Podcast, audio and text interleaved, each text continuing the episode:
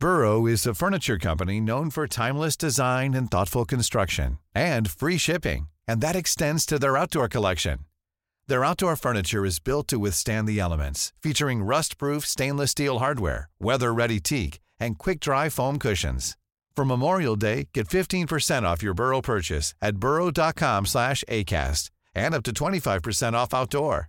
That's up to 25% off outdoor furniture at burrow.com Heraldo Radio, con la H que sí suena y ahora también se escucha.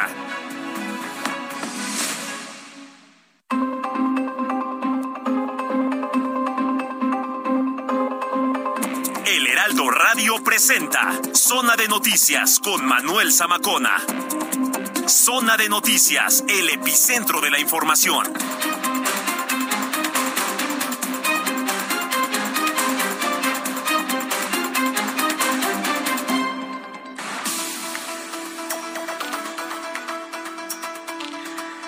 Son las 2 de la tarde en punto en el tiempo del centro de la República Mexicana. Qué gusto, señoras y señores, saludarlos aquí a través de la señal de Heraldo Radio. La frecuencia que usted sintoniza es el 98.5 de FM aquí en el Valle de México, que bueno, hoy, por lo menos hoy, está, digamos, eh, medio neutral porque ni está lloviendo, pero tampoco está soleado hoy el día, ¿no? Está, digamos, neutral, ¿no, mi querida Gina? Así es. Hola, ¿qué tal? Buenas tardes a todos, a todas. Manuel, buenas tardes. A todos. ¿Es todes o todas?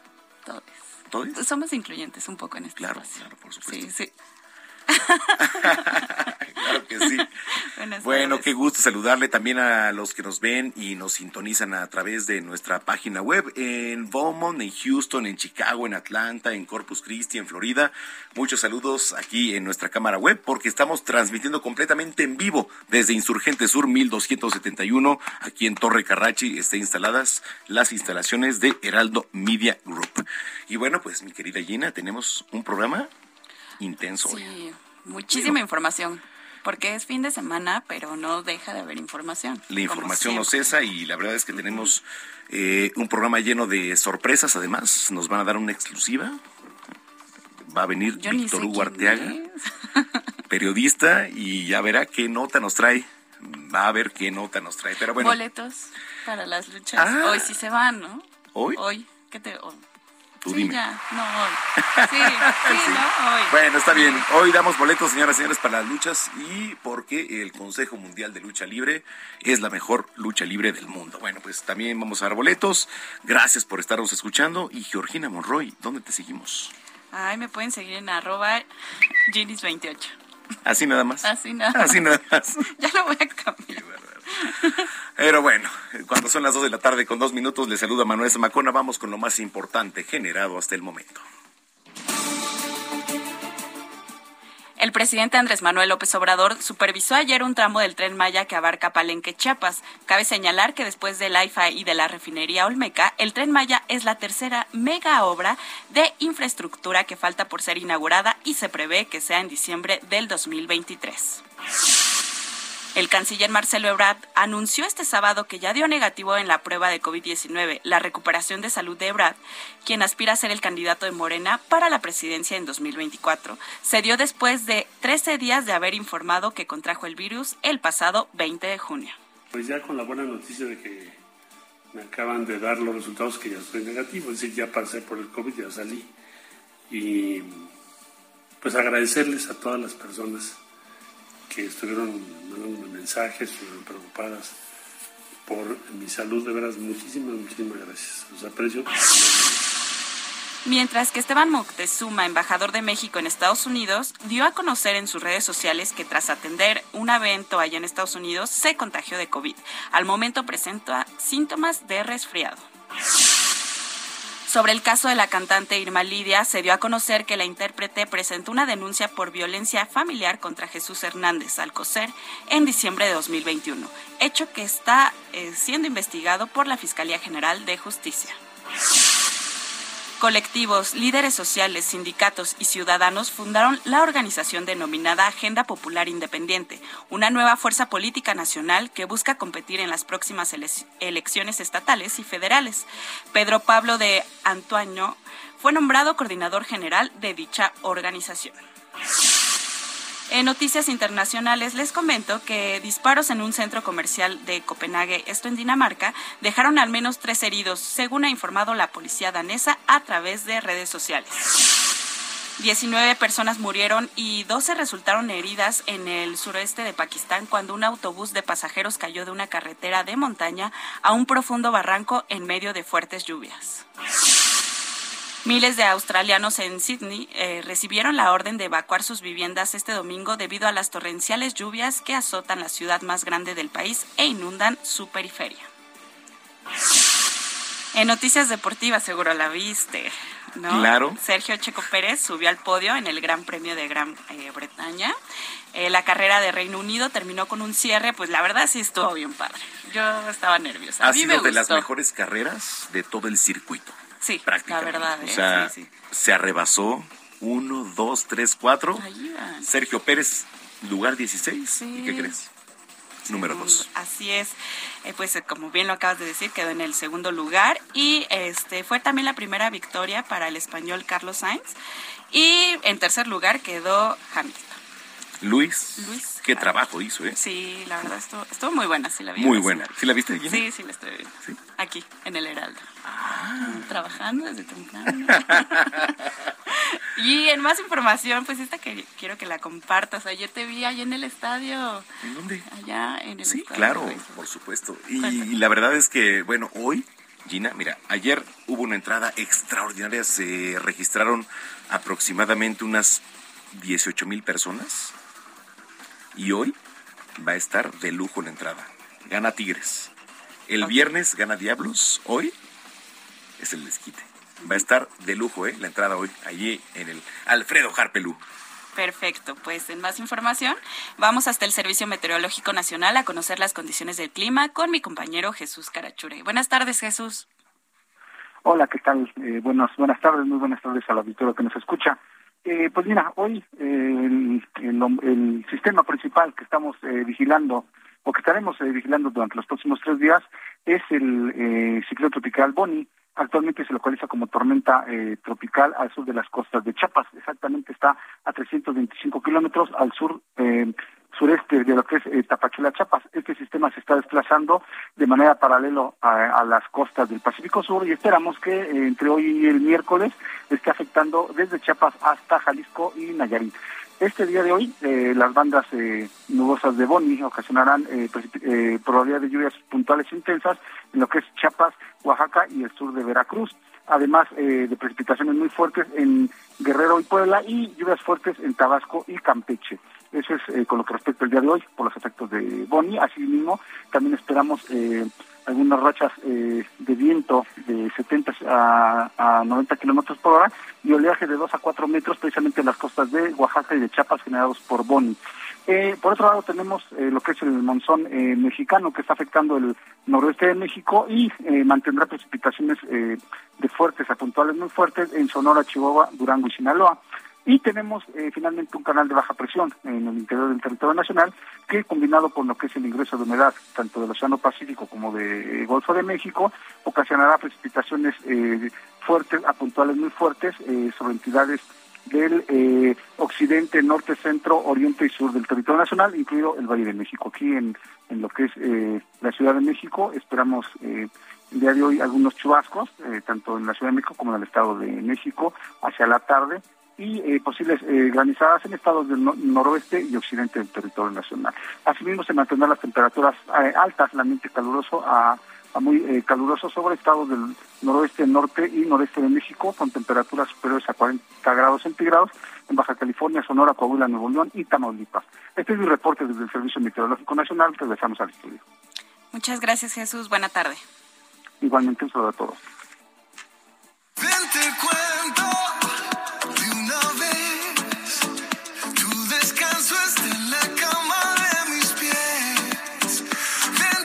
¿Te gusta Ricky Martin, su música? Ah, qué bueno, que, qué bueno, qué bueno que al último, como que dijiste, hubo desliz, ¿no? No, él no. La música, pues, tengo que reconocer que es una música muy bailable y es una música top, además. Sí, sí, me gusta la música, sí. Él no, porque, pues, no, no comparto, ¿no? Bueno. Pero Pues fíjate que lo estamos escuchando porque un juez emitió una orden restrictiva contra el cantante, quien informó el sábado, la, este, más bien, la policía informó este sábado que la orden está siendo pues efectiva ya en Puerto Rico. Fue firmada el viernes y las autoridades visitaron un vecindario de lujo en esta ciudad, en la costa norte de la isla, en la que habita el cantante para intentar ejercer la orden. Ándale. Así no se sabe quién la quién puso esa orden de restricción, pero pues en términos monetarios, creo que seguramente le van a extraer una buena cantidad, si es que no. Así es, es la noticia en el mundo del espectáculo el día de hoy. ¿eh? Muy bien, Así ¿dónde te seguimos? Pues en arroba Ginis28. Gracias. Gracias a ti.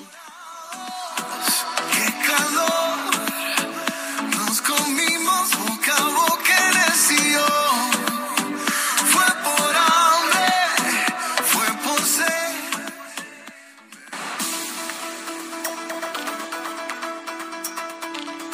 Las dos de la tarde con diez minutos, las dos con diez eh, en el tiempo del centro de la República Mexicana. Oiga, eh, Mariela Gutiérrez eh, se destapa ya como aspirante ya a la gubernatura del Estado de México por Morena, por el Movimiento de Regeneración Nacional. José Ríos nos tiene la información. Adelante, José. Manuel, buenas tardes, te saludo con gusto a ti, a quienes nos escuchan este domingo por El Heraldo Radio. Bueno, te informo que este sábado la presidenta municipal de Tecámac, Mariela Gutiérrez, confirmó sus intenciones de buscar la candidatura de Morena para ser gobernadora del Estado de México. En un evento realizado ayer y que fue denominado Mujeres Gobernando Mejor, la alcaldesa anunció que se anotará en la convocatoria que su partido realizará estos días para ser la próxima banderada morenista rumbo al 2023. A su decir, diversas voces en el municipio de Tecámac y a nivel nacional se han manifestado de lo que se ha logrado en ese municipio, por lo que ella aseguró que se puede lograr también en el Estado de México y ganar la confianza de la población en el próximo año. La alcaldesa apuntó que la convocatoria surge por el mismo deseo de los de calmaquenses por hacer que ella se anote en esa convocatoria, gracias a los buenos resultados que dejó en los últimos cuatro años en esta localidad. Asimismo, también informó que en este proceso respetará y se sumará con quien salga arriba de las encuestas, pero aseguró que es tiempo de que las mujeres puedan contender por la candidatura a renovar el gobierno mexiquense. Sobre las elecciones, apuntó que el proceso del próximo año será un momento decisivo dentro de la población mexiquense en materia de desarrollo social, educativo, seguridad y bienestar de la población, por lo que les exhortó a realizar un cambio a favor de la cuarta transformación. Por último, Manuel, pues bueno, refirió que en esos rubros el municipio de Tecámac ha tenido mejoras en desarrollo de sus habitantes, mismos que se les han hecho saber tanto en la sociedad como los mismos personajes dentro de Morena. Este es el informe que te tengo desde el Estado de México, Manuel. Buena tarde y feliz domingo. Gracias, gracias igualmente José Ríos desde el Estado de México. Bueno, vámonos hasta Zacatecas, otra vez Zacatecas. Pero bueno. Noche violenta en el municipio de Fresnillo, allá en Zacatecas, deja como saldo preliminar cinco personas fallecidas. Estefanía Herrera, adelante.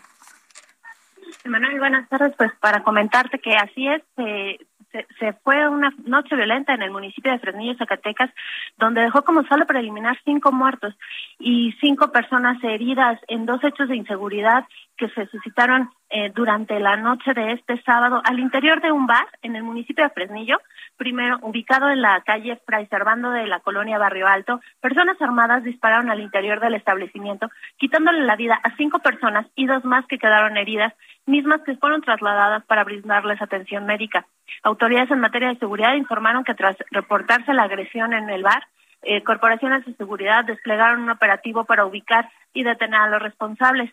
Sin embargo, minutos más tarde, en un hecho distinto en el fraccionamiento Abel Dávila del mismo municipio, dos masculinos y una menor de edad resultaron heridas, mismos que fueron trasladados al hospital eh, en vehículos particulares, pues ya que las ambulancias ya estaban atendiendo el primer hecho de inseguridad registrado. Hasta el momento su estado de salud se reporta como estable. Y bueno, pues las autoridades de seguridad mantienen hasta el momento un operativo policial tras los reportes de estas detonaciones eh, y de estos hechos delictivos, en donde, pues bueno, dicen que están actuando los tres niveles de gobierno para realizar las acciones y esclarecer los hechos correspondientes. También se informó que por parte de la personal de la Fiscalía General de Justicia del Estado estaban llevando a cabo ya las diligencias para para pues esclarecer estos hechos. Pues esta es la, la información que te tenemos desde Zacatecas hasta el momento. Híjole, eh, difícil la situación. Gracias por el informe, Estefanía. Buenas tardes. Buenas tardes, Estefanía Herrera, desde Zacatecas. Oiga, el ejército abatió a un presunto delincuente y detuvo a cuatro personas más, esto en el estado de Sonora. La información es de nuestro compañero Francisco Nieto. Adelante, Paco, ¿cómo estás? Manuel, ¿qué tal? Muy buenas tardes. Pues sí, el día de ayer el ejército orquestó un operativo en la zona de Altar, en Sonora, donde el saldo fue un, presunto criminal abatido y la detención de otras cuatro personas generadoras de violencia. El operativo se efectuó este sábado cuando presuntos delincuentes pues originaron bloqueos en la zona y enfrentamientos ante el intento de replegarse y de liberar a este cabecilla de este grupo criminal. La Secretaría de Seguridad Pública de Sonora informó sobre esta operación que puso en marcha el ejército mexicano, el cual tuvo el apoyo también de corporaciones de los tres niveles de gobierno para contener las agresiones de este grupo armado. Desde ayer eh, hay eh, imágenes en redes sociales donde muestran cómo se desarrolló este operativo, también el caos que suscitó en esta ciudad cuando los eh, delincuentes pues hicieron los, los, bloqueos en las principales arterias de esa ciudad y bueno posteriormente la dependencia confirmó la detención de cuatro generadores de violencia y, el abatamiento de uno de ellos también se les decomisó vehículos y armas de alto poder. Pues esto fue parte de lo que ya, de lo que ya, eh, de lo que sucedió el día de ayer. Bueno, gracias por la información, Francisco. Buenas tardes. Muy buenas tardes. Pepe Alemán nos tiene información desde San Luis Potosí. Adelante. La escultura de madera estofada en oro del señor San José, que data de mediados del siglo XVIII, fue robada este fin de semana de la parroquia del poblado de Bledos, en el municipio de Villa de Reyes.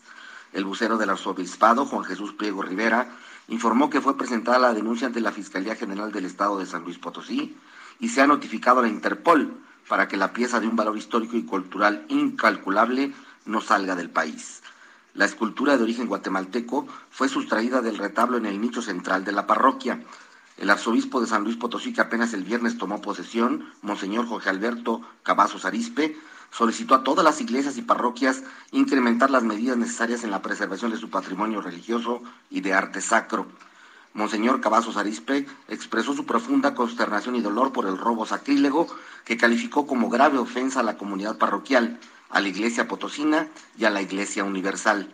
Se dijo comprometido personalmente a realizar todos los procedimientos en el orden civil y los que competan ante las autoridades para resarcir este daño y recuperar lo que ha sido robado a la brevedad posible.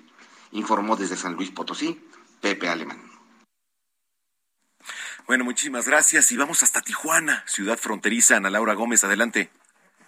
Un gusto saludarlos desde Tijuana, Baja California, para informarles de una intensa balacera que se registró este sábado en el municipio de Playas de Rosarito, donde el saldo fue una persona sin vida y un niño de cinco años de edad lesionado de gravedad. Fue alrededor de las 11.40 de la mañana cuando se registraron detonaciones de arma de fuego sobre calle Emiliano Zapata en la colonia Leyes de Reforma y de inmediato se movilizaron autoridades policíacas, donde tuvieron a la vista una persona sin vida, por lo que elementos de seguridad brindaron asistencia médica al menor quien contaba con lesiones en el tórax por proyectil de arma de fuego, siendo trasladado por su propio padre en una camioneta blindada y con impactos de bala en la carrocería hacia el Hospital General de Rosarito. En el hospital fue aprendido el padre del menor identificado como Héctor y apodado como el Tolín Infante, presunto líder del crimen organizado en dicho municipio. Más tarde, el menor fue trasladado al Hospital General de Tijuana, donde hasta el momento se reporta estable. Durante este incidente, autoridades lograron poner a salvo a dos menores de edad que también fueron localizados cerca de la escena, los cuales se encontraban sin ninguna lesión. La zona quedó bajo el resguardo de la autoridad investigadora con apoyo de autoridades policíacas de los tres órdenes de gobierno. Cabe mencionar que al momento del ataque armado se registraba alta afluencia en playas de Rosarito debido a los cientos de visitantes estadounidenses que aprovecharon el fin de semana largo por el Día de la Independencia en Estados Unidos, que se celebra el próximo lunes 4 de julio. Con información de Ana Laura Wong desde Tijuana, Baja California. Muchas gracias. Con información de Ana Laura Wong. Bueno, vamos porque vamos a relajarnos un poquito. Digo, es domingo, tenemos que sacar un poquito de, de lo que traemos para el fin de semana y para la semana, porque le voy a platicar que las mejores recomendaciones culturales las tiene Melisa Moreno. Recomendaciones culturales con Melisa Moreno.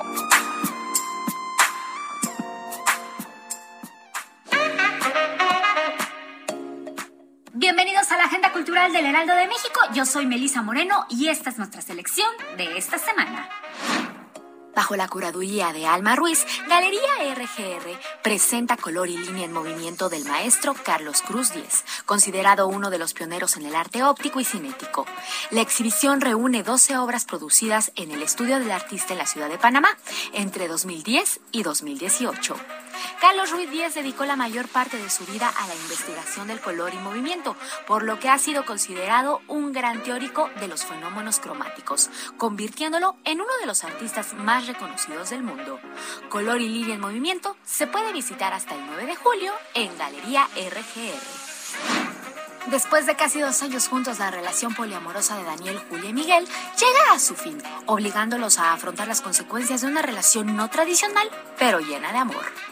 Cualquier persona que ha atravesado un enamoramiento podría reconocerse en esta obra que explora el amor, el deseo, el apego y las personas que no entienden la diferencia.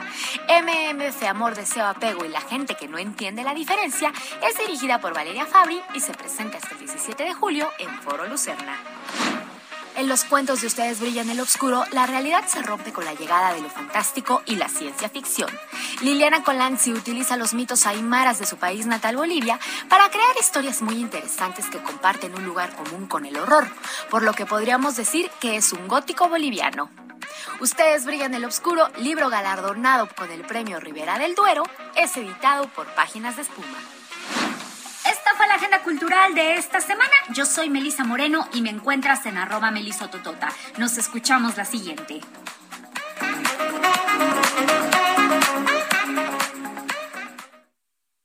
Estaba de bote en bote la gente loca de la emoción.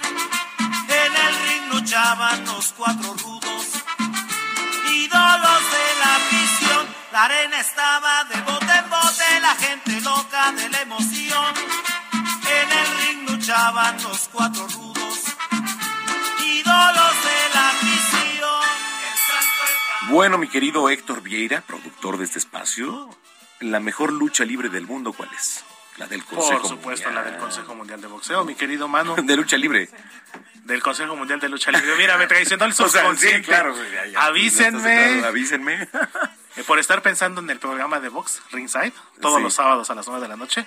Consejo Mundial de Lucha Libre, por supuesto, la mejor lucha libre en la Arena México, la catedral, La de la lucha libre mexicana. Que por cierto, mi querido Manuel, eh, no sé si tengas el dato, la Arena México fue escenario olímpico en México Sí. 68. Sí, claro. Entonces, imagínate cuántas historias, cuántas máscaras, cuántas peleas, combates, tanto de box como de lucha, eh, conciertos, hasta el famoso circo de los hermanos Atreides. Ah, claro. Toda una tradición. Y todavía, ¿eh? Uno de los escenarios deportivos, eh, no sé si de los más antiguos, pero creo que de los más tradicionales de la Ciudad de México. Por supuesto. y ahí Oye, está, por supuesto, la lucha. hablando de máscaras, yo recuerdo el villano tercero Ajá. contra Atlantis, ¿te acuerdas? En el año 2000, si la memoria Qué- no me qué- falla. Qué, qué peleón. Yo máscara contra máscara, güey. yo creo que fueron de las más eh, de las más recordadas y ya un poquito más atrás una que a mí en lo personal me marcó mucho como niño el Rayo de Jalisco en 1991 desenmascarando a Carmelo Reyes 100 caras Uh, el Cien Caras. llegaba el Rayo de Jalisco con su mariachi llegando al ring Carmelo que en ese entonces no sabíamos que era Carmelo porque todavía no perdía la máscara hasta minutos después le agarra el guitarrón al mariachi, a uno de los integrantes del mariachi, y se lo zorraja al rayo de Jalisco. Y lo noqueó, y aún así se sobrepuso. Esa y otra también, por supuesto, eh, muy polémica, el perro aguayo desenmascarando a Carlos Santiago Espadas, Sí. Conan, con Conan. un polémico referee llamado en paz descanse David Patiño, no, homónimo del futbolista, David Patiño Orozco, porque el futbolista era, es David Patiño Oviedo, el gran Davis. Wow. Allá por Sí, que no voy a hablar 1991 mucho, también. o sea que un poquito de historia lu- luchística, No, mi querido. Manuel. ¿Y a qué viene todo esto, mi querido Héctor? Pues porque tenemos boletos ah, para nuestros amigos que nos escuchan en Zona de Noticias. Porque la mejor lucha libre es del Consejo y queremos que usted vaya a las luchas. Así es, mi querido Manuel, y por eso invitamos a nuestros amigos del público a las primeras cinco personas, son cinco pases dobles para que nos manden un mensaje de texto. Eso sí es muy importante aclarárselos, que nos escriban, por favor, no podemos por cuestiones de espacio, no llamada, no mensaje de voz, que nos escriban su nombre, eso sí es muy importante, su nombre, quiero mis boletos para las luchas al 55 80 69 7942. Repito, 55 80 69 7942. Escriba ya. Llame ya. Escriba mejor ahorita. Gracias, Para sus boletos y más tarde les damos a conocer el nombre de los primeros ganadores. Gracias. Vamos a una pausa, ya volvemos. Vamos a una pausa y regresamos con Manuel Zamacona a Zona de Noticias.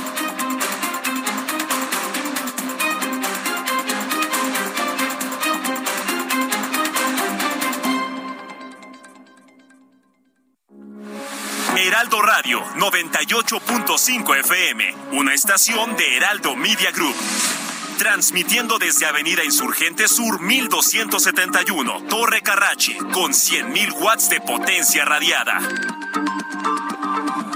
Heraldo Radio, la H que sí suena y ahora también se escucha.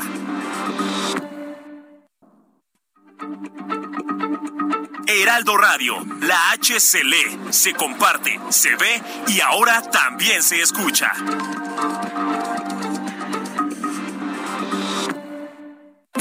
Ya estamos de regreso en Zona de Noticias con Manuel Zamacona por el Heraldo Radio.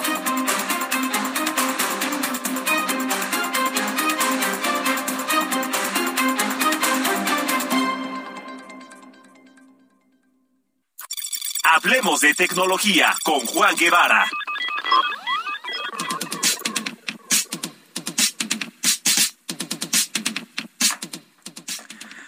Ya son las 2 de la tarde con 31 minutos en el tiempo del centro de la República Mexicana. Juan Guevara desde la ciudad espacial. Oye, Juan, mi querido Juan Guevara, ¿cómo anda el clima por allá?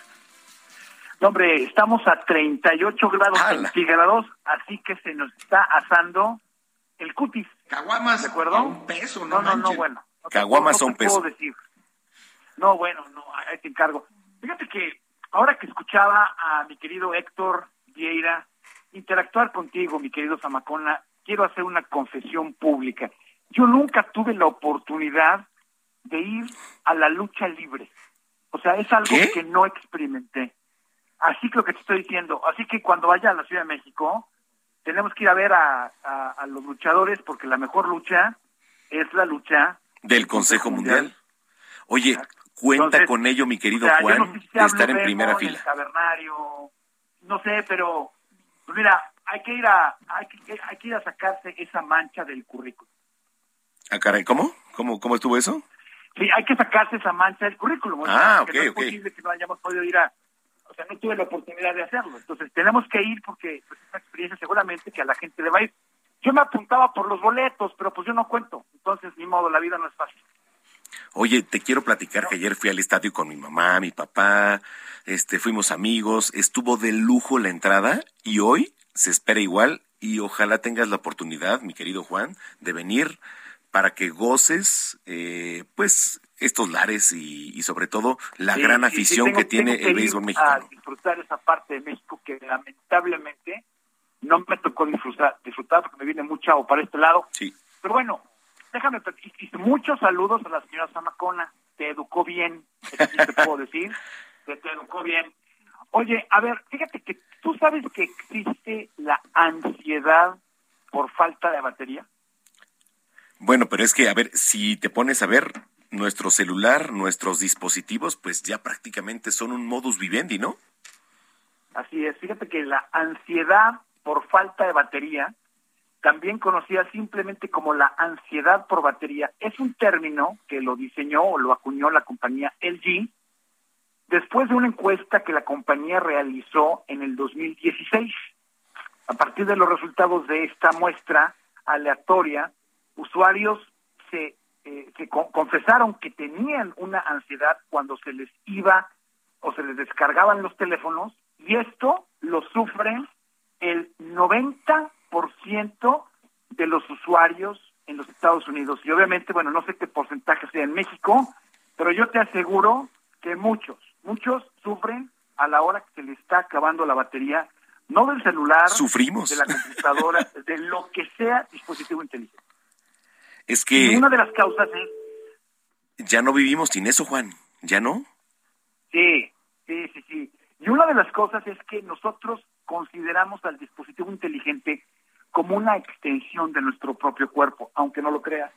Entonces, cuando se te está acabando la batería, es como si muriera una parte de ti mismo. Y la verdad es que la gente le da ansiedad. Entonces, el día de hoy, porque usted lo pidió, porque usted escucha Zona de Noticias, porque es importante hablar de tecnología en Zona de Noticias, le vamos a dar 10 consejos prácticos, bueno, 12 de hecho, para que, qué hacer para extender la carga de la batería cuando su teléfono está a punto de morir, está a punto de acabarse de la carga. Entonces, súbale a su radio y este y preste atención. Fíjese muy bien. Ahora, no se apure porque si usted no escuchó esto, ya sabe que el equipo de redes aquí de la Media está rápidamente checando. Entonces, en Juan Guevara TV va a usted tener copia de este segmento. Vamos a taguear a mi querido Zamacón al aire. Entonces, este, para que usted pueda, si no lo logró escuchar que viene manejando, no se apure. En Juan Guevara TV lo va a poder usted a volver a escuchar. Fíjese muy bien. Ahí les va. Fíjate, Zamacona, ¿eh? Primero, hay que revisar todas las aplicaciones que estén conectadas a su GPS, porque las aplicaciones están conectadas a su a su dispositivo GPS del teléfono y esto pues le baja la batería muchísimo. Ejemplos claros, si usted es tiktokero, facebookero, instagramero o cualquier combinación de las tres, seguro le están dando a llenar a su batería. Así que desconecte el GPS de su red social. Digo, y en general sería bueno que la desconectara siempre, pero si usted quiere a estar checando y poniendo dónde fue a comer, cenar, desayunar y demás, bueno, pues cuando se le vaya a acabar la batería, desconecte el GPS de su red social. Fíjate, otro punto importante es, hay que minimizar lo máximo posible, pudiendo leer la pantalla del teléfono, el brillo de la pantalla. ¿Sale? Entonces, es importante que baje a lo mínimo indispensable el brillo de su pantalla. Ahora, hay una cosa que normalmente la gente comete y es un error grave. Cargue solamente su celular una vez al día y espere para volver a cargarlo cuando llegue al 20% o menos. La gente no sabe que tener cargado el teléfono todo el día o estarlo cargando o llevarlo cargando en el coche o lo que sea, este, el tema es que eso daña las baterías. Y eso es algo que le quita el, la, la, la batería, le resta el poder de carga un 30, un 40% en un año. Entonces, espérese a que se descargue al 20% y luego vuelva a conectar. Fíjate, si su carga se lo permite, los carros aquí en Estados Unidos lo permiten, creo que creo que allá la mayoría lo hace, utilice el modo Wi-Fi calling o llamadas por Wi-Fi. Esto es importante porque entonces su llamada sale por el Wi-Fi de su casa, su llamada celular por teléfono normal sale por el Wi-Fi de su casa en lugar por la red celular y eso reduce muchísimo el consumo de batería. Nunca deje su dispositivo en el coche o en lugares muy calientes. Abajo de la cama tampoco es una buena idea, te lo digo por experiencia, destroza las baterías. La batería funciona muy bien de 0 a 35 grados centígrados o de 32 a 95 Fahrenheit. Si lo deja en el coche, además de que lo pueden volar, este, eh, lastima la batería y hace que se descargue más rápido. Entonces, si traen, si lo traen en el portafolio o en un lugar donde esté muy caliente, esto está dañando y descarga la batería más rápido. ¿Sí? Cosas obvias, tenga la última versión de su sistema operativo, active el modo low power o modo de baja carga, cierre todas las aplicaciones con las que no esté trabajando en ese momento y en lo posible, durante, eh, durante momentos en el que esté la batería baja, trate de desactivar el Bluetooth. Aunque tenga que coger el teléfono o lo que sea, hágalo de una manera responsable si maneja, pero desactive el Bluetooth y todas las cosas que el teléfono no esté funcionando para que alcance usted a llegar a cargarlo y no sufra usted de la ansiedad de falta de batería. Porque además...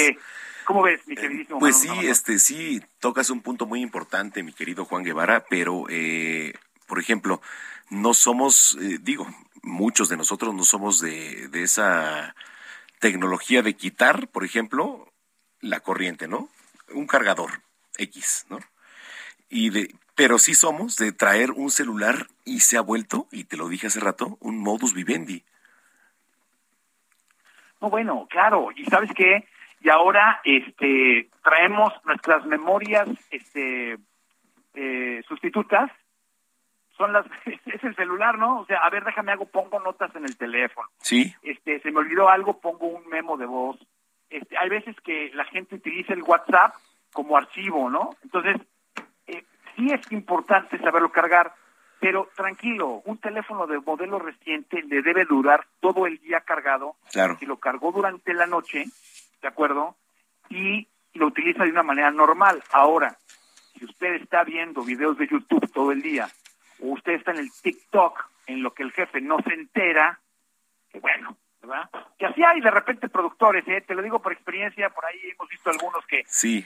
por supuesto, no de nuestro equipo, sino de los equipos de enfrente, en donde mientras están los programas jalando, están en el TikTok, ¿no? Están viendo el TikTok a, a las últimas este modelos del año, o sea, qué se van a comprar, viendo las tonterías de TikTok, eso por supuesto que descarga la batería.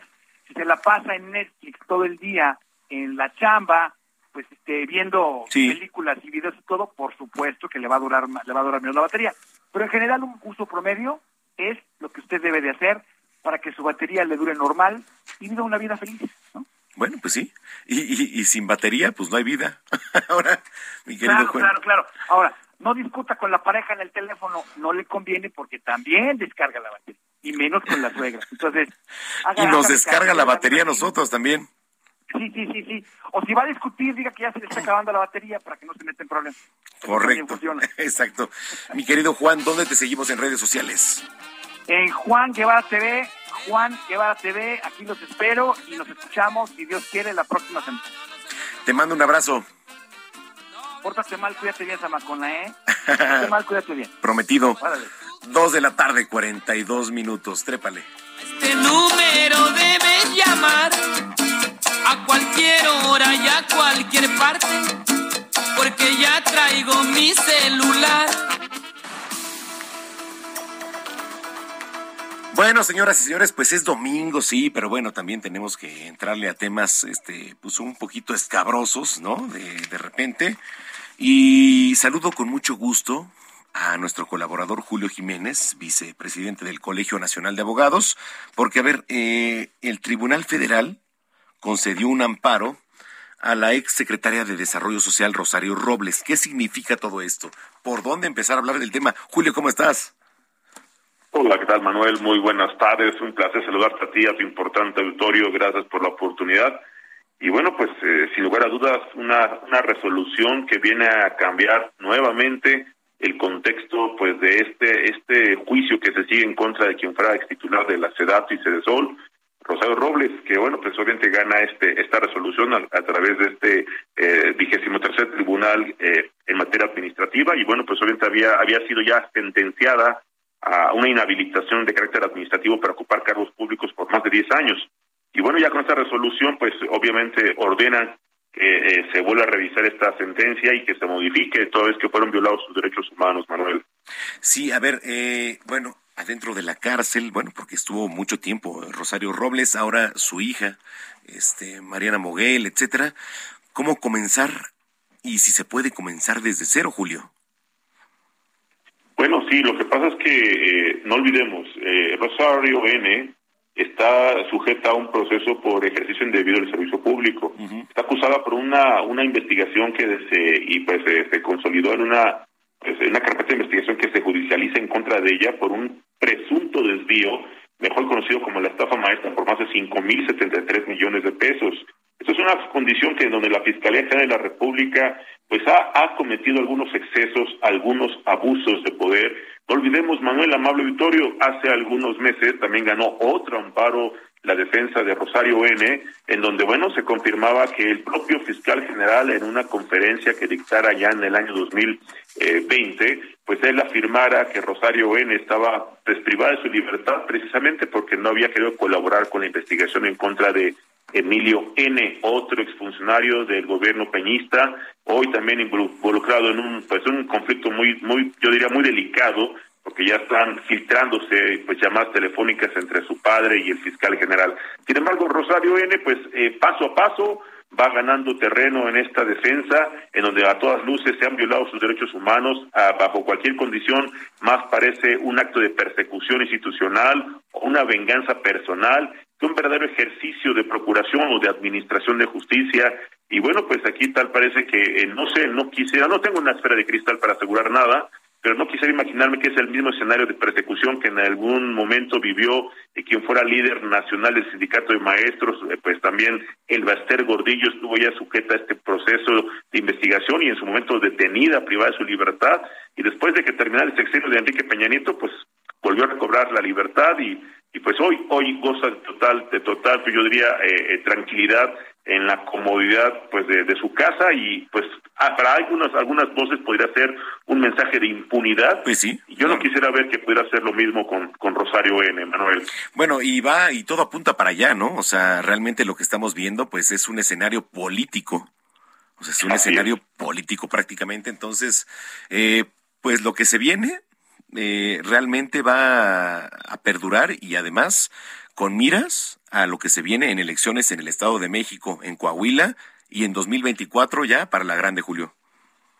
Sí, fíjate que desafortunadamente se ha venido contaminando mucho este manejo de pues de las investigaciones y en su momento la detención de algunos personajes más con fines, como acertadamente lo refieres, Manuel, más con fines de carácter político electoral que con un objetivo de, reitero, de administración de justicia o de persecución de los verdaderos delincuentes que tanto ofreció este gobierno, combatir la corrupción, combatir cualquier acto de delincuencia. Sin embargo, bueno, pues tal parece que este gobierno se ha dedicado a, atender más sus intereses personales o político-electorales que a atender realmente los problemas tan graves que vive el país en materia de justicia, en materia de violencia, en materia de impunidad, Manuel. Eh, la gente que te viene escuchando a esta hora de la tarde, ¿en dónde te puede seguir en redes sociales? Muchas gracias, Manuel. Estamos en todas las redes sociales, me pueden encontrar como contrastando ideas, estoy a sus órdenes. Y bueno, pues ahí estaremos dándole puntual seguimiento a este tema de Rosario N, que aquí no termina, ¿eh? Ella sigue sujeta a este proceso, reitero, por ejercicio indebido del servicio público, está siendo todavía sujeta a proceso y a, a una, una resolución que está pendiente todavía. Este amparo que gana, esta resolución del Tribunal Federal en materia administrativa únicamente ordena la revisión de esta resolución que la inhabilitaba hasta por 10 años para ejercer cualquier cargo público. Todavía esperaremos que el Tribunal Federal de Justicia Administrativa revise esta, esta orden que ya le notifica a una autoridad federal y habrá que ver ahora cómo revisan y en qué términos resuelven la condición y la situación legal reitero, en materia administrativa de Rosario N, quedando pendiente todavía la sentencia en materia penal, y eso es un tema por separado, Manuel. Bueno, pues vamos a estar pendientes. Gracias, Julio. Como siempre, un placer, Manuel. Excelente fin de semana. Muy buenas tardes a tu importante auditorio. Gracias. Gracias, Julio Jiménez, vicepresidente del Colegio Nacional de Abogadas, 247. Cine, cámara, acción con Gonzalo Lira.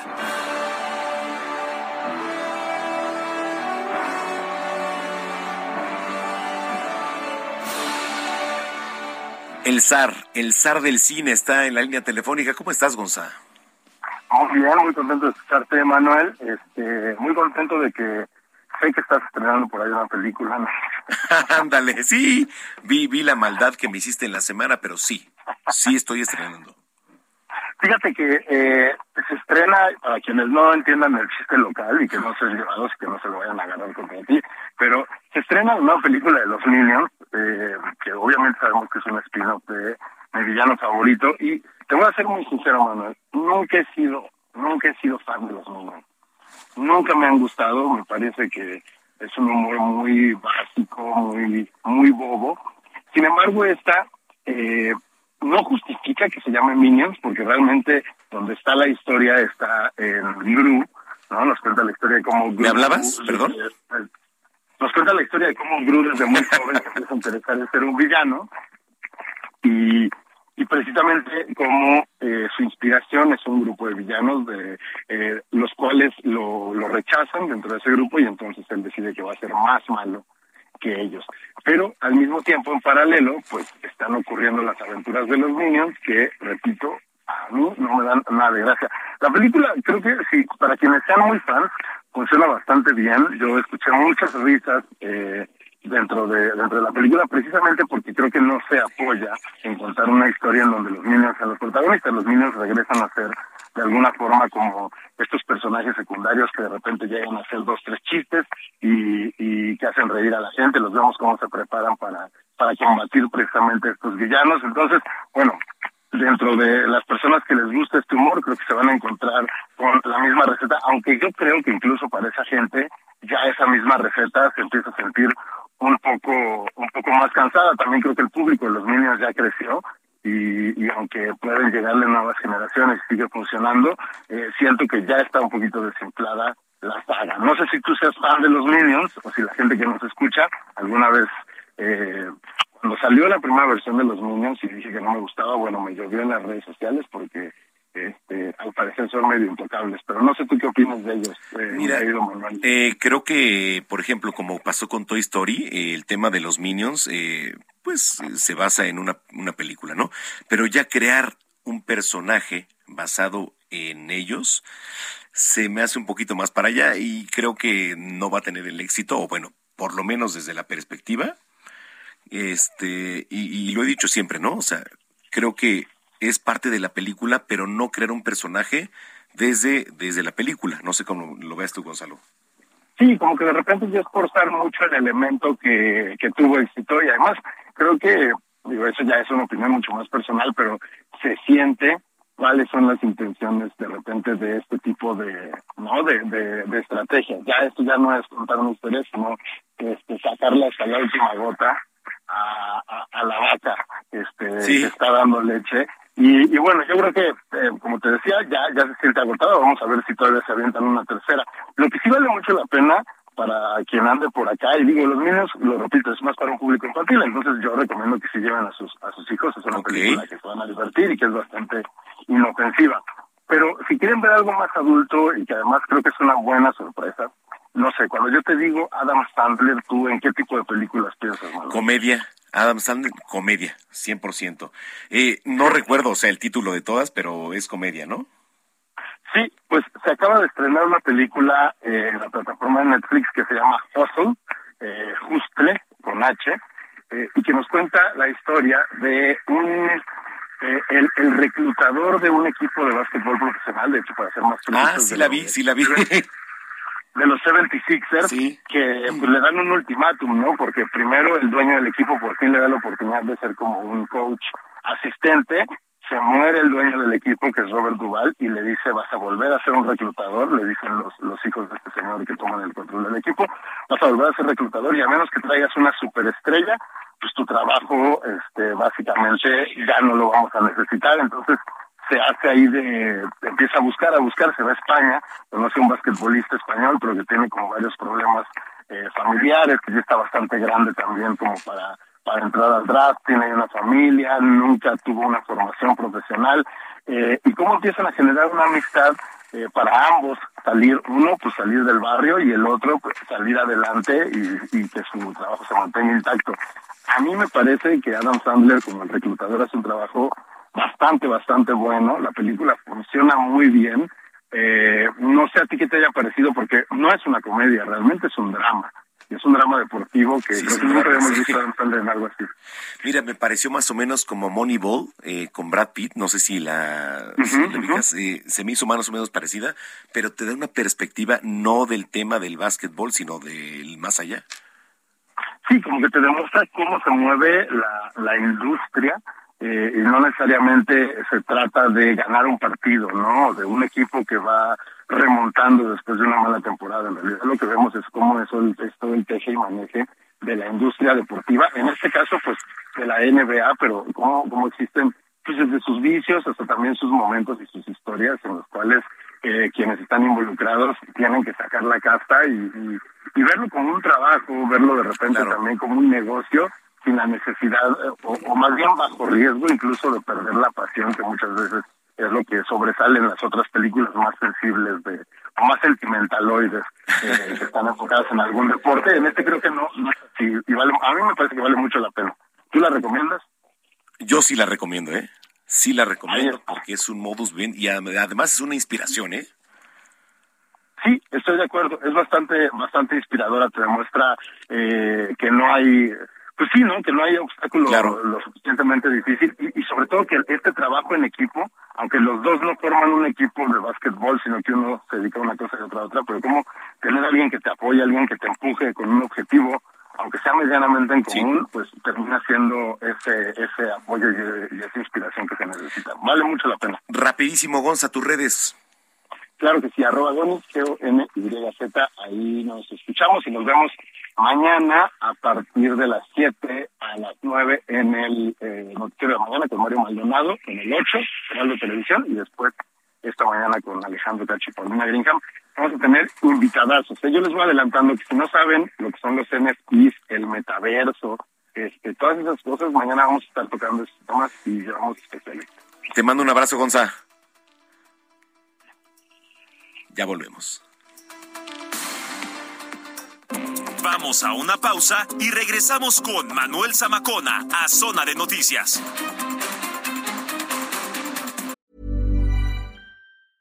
It's that time of the year. Your vacation is coming up. You can already hear the beach waves, feel the warm breeze, relax, and think about work. You really, really want it all to work out while you're away. Monday.com gives you and the team that peace of mind. When all work is on one platform and everyone's in sync, things just flow wherever you are. Tap the banner to go to Monday.com.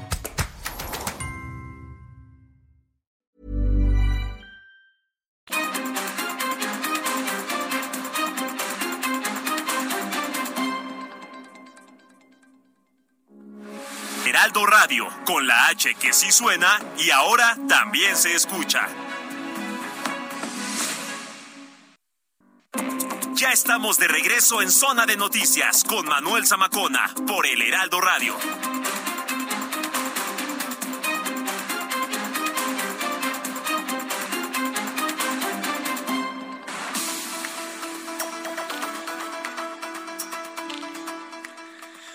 Ya son las 3 de la tarde en punto en el tiempo del centro de la República Mexicana. Gracias por continuar con nosotros. Si es que ya estaba en sintonía y si lo acaba de hacer, bienvenida, bienvenido a este espacio informativo que es, además, la mejor revista del fin de semana.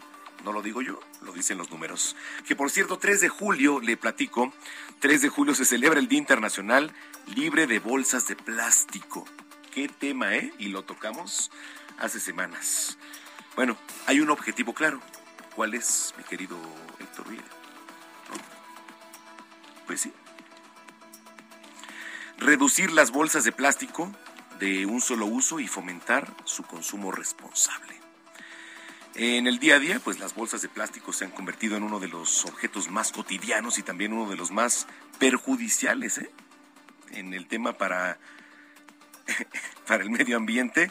Algunos países como Francia e Italia ya han prohibido la producción de bolsas de plástico y han reducido notablemente su consumo. A ver, y aquí se, se debatió mucho, ¿no? Que por qué quitaban las bolsas de plástico en los supermercados, porque además sirve para la basura. A ver, Gina, ¿por qué? Pues porque yo sí veo bien que hayan quitado las bolsas de plástico. Hay, hay muchas ni siquiera tenían como una función este, específica. ¿Pero servía para la basura? Sí, pero también ahora, por ejemplo, al super al que yo voy, este, dan bolsas de papel. Y está padre, aparte se ve súper hipster se ve padre. No, no, no. no, sí, dan bolsas de papel. Un pretexto horrible. ¿eh? Dan bolsas de papel y de verdad para echar la verdura, la fruta y también este echar pues todo tu mandado. y se ve bonita, se ve bonita. Se ve bonita y la verdad esa la uso para en casa, pues igual ahí echar la basura. O sea, de papel. Creo que es mejor es mejor y se puede este reutilizar de una mejor manera. En mi perspectiva, yo lo veo bien. Y también ya ves estas bolsas de tela y que también son bonitas hipsters. De telas, este, pues de muchas, ¿no? Hay de muchas telas, este, ¿eh? sí. ¿Qué? Poncho, Poncho está en el... Oye, este, bueno, a ver, ahí te va. Yo uso, por ejemplo, Turbo Rap. bueno, ahí hijo, me van a bajar el comercial. Pero bueno, uso Turbo Rap y de repente traen bolsas de que son de... Como de, pues, de tela. Pues de tela, ¿no? Pero tengo una colección así y ya la verdad, eso es para la basura también. Ay, qué fifi. Claro. Eso sí sonó. ¿Por qué? Porque. Porque yo tiro la basura en Porque bolsas yo tengo de la basura tela. en bolsas de tela. Está bien. Está bien, ¿no? Pero bueno, eh, se ha avanzado mucho en la reducción de las bolsas de plástico. Eh, muchos supermercados han suprimido ya eh, prácticamente las bolsas de plástico, sustituyéndolas, y aquí le, le decíamos, por cartón, bolsas de tela. Hay unas famosas, ¿no? Alfonso, telas poncho. ¿Qué? No, así se llaman. Hay, hay Ah, unas, ah, hay ok, unas telas Es que luego yo no de, de tela que, que pueden volver a usarse además, pero aún estamos muy lejos de eliminarlas totalmente. Entonces, bueno, Sí. pues como ves, Gina? Pues bien, todo se aprende medio ambiente. Perfecto. Bueno, pues ahí está. Oiga, escríbanos en redes sociales, arroba Samacona al aire, arroba Samacona al aire. ¿Qué dijiste, Héctor? No, Ah, ¿qué no, no, pasó? no, no, no, o sea, es domingo, horario Es domingo, familiar. es domingo, es familiar. Héctor, ¿qué te sucede? Además está jugando Tigres, ya los que por cierto los Tigres van perdiendo 6 a 0, pero ahorita remontamos. ¿Siete? Ah, ¿Qué te digo? no pasa nada. En fin. Cuando son las 3 de la tarde con 4 minutos, vamos con el resumen de noticias en voz de Georgina Monroy, jefa de información. Cuatro veracruzanos más podrían sumarse a la lista de fallecidos en el tráiler abandonado en Texas, Estados Unidos, confirmó el director de atención a migrantes, Carlos Escalante Igual. El funcionario dijo que la Secretaría de Relaciones Exteriores les mandó datos de las credenciales de cuatro personas más con domicilio en municipios de Veracruz que se sumarían a las seis víctimas ya identificadas que se tienen.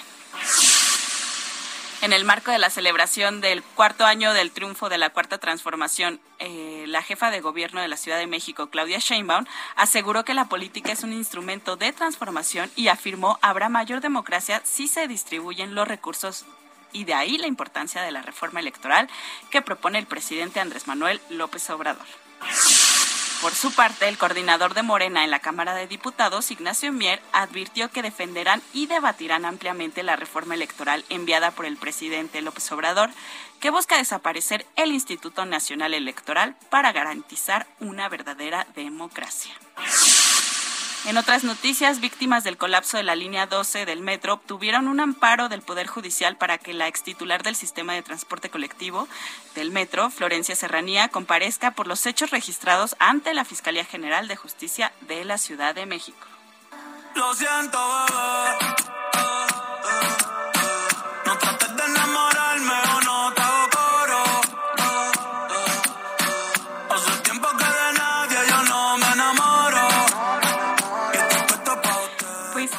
Sábado, eh, Bad Bunny llevó a cabo una transmisión en vivo, ya sabes, se colapsó un poco sus redes sociales, y el cantante confesó que Gabriela Berlingeri no es su novia ante las preguntas de sus seguidores. Y aquí nuestro ingeniero Arturo dijo, ¿Le gusta Bad Bunny? sí, es súper Bad. Bunny, sí, igual que Diego González, a quien le mando un saludo.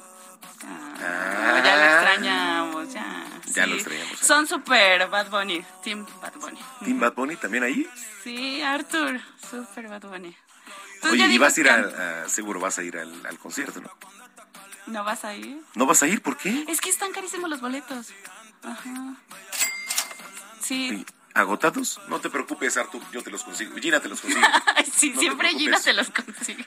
Gina se encarga de conseguir los boletos. No te preocupes de eso. Sí, sí, sí. Muchas Ahí en gracias, palco. Gina. ¿De Muchas qué? gracias, Gina.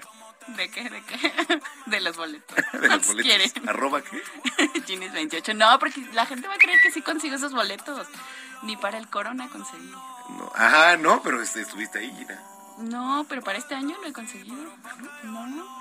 Tú me los vas a conseguir, según recuerdo un mensaje que me mandaste.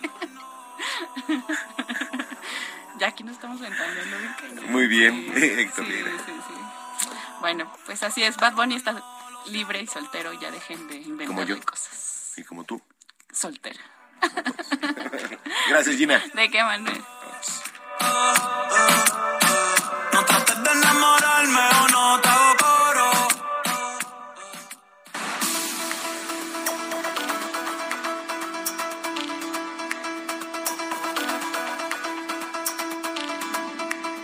Las 3 de la tarde ya con 8 minutos en el tiempo del centro del país. En la línea telefónica, como todos los domingos, mi querida Nayeli Ramírez, periodista de espectáculos. ¿Cómo estás, Naye? Hola, Manuel. Muy bien. ¿Y tú? ¿Cómo les pinta este domingo? Pues bien, bien, bien. La verdad es que aquí estamos con un ojo al gato y al otro el garabato. Como debe de ser ya, para salir corriendo y divertirnos. Correcto. Oye, ¿qué nos traes el día de hoy? Pues como ya sabemos, una triste noticia de, de ayer en la tarde que falleció Susana Dos Amantes, esta actriz eh, mexicana que aparte eh, fue mamá de Paulina Rubio, una cantante muy conocida.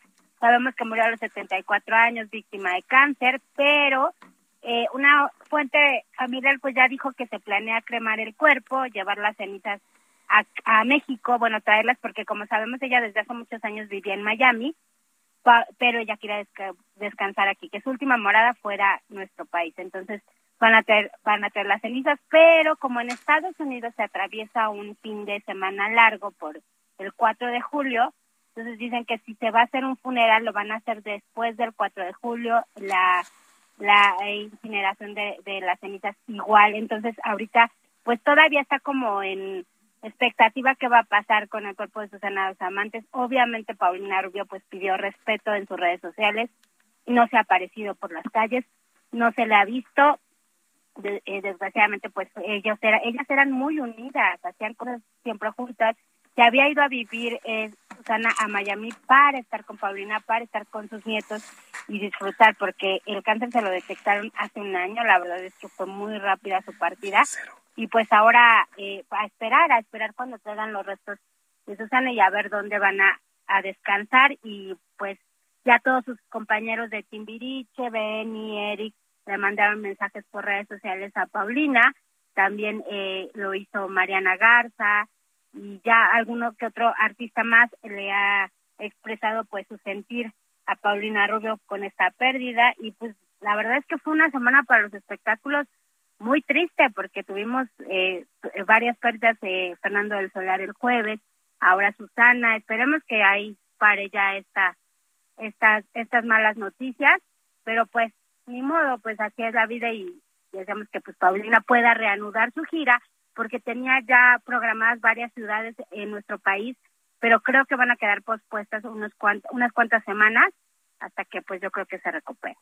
Oye, y de repente sigue la tendencia, Naye, de, de los pues artistas, ¿no? De que se va uno y se van tres, ¿no? Ay, sí, oye, y, siempre que se nos, o sea, que se muere alguien del mundo del espectáculo, decimos, no, por favor, que se, que se rompa esta tendencia, pero no, sí, o sea, sigue. ¿Sí? O sea, ahora que tuvimos a Fernando, a Susana, ahora, ay, esperamos que que hay pare y que otra vez nos siga la tendencia, pero desgraciadamente siempre nos da una cachetada y volvemos a tener otra pérdida, pero pues, bueno, esperemos que, que ahí pare esto ahorita, sabemos que pues así es la vida, pero pues sí, fueron noticias muy tristes para el espectáculo. Sí, totalmente, y este también las vimos reflejadas ahí en el, en el impreso del Heraldo de México. Y bueno, Naye, eh, para la gente que nos viene escuchando, tus redes sociales, etcétera. Eh, me pueden leer en arroba Nayemay, que es mi Twitter y mi Instagram, y también en todas las plataformas del Heraldo Media Group y los domingos contigo, obviamente. Ah, por supuesto, mi querida Naye.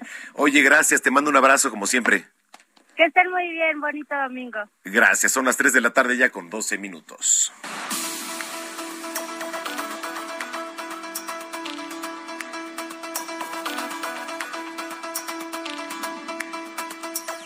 Eh, hoy 3 de julio, Día Internacional Libre de Bolsas de Plástico, y le ponía un contexto de lo que significa, pues para la humanidad, para el océano, para todos los que utilizan o utilizamos también bolsas de plástico. ¿no?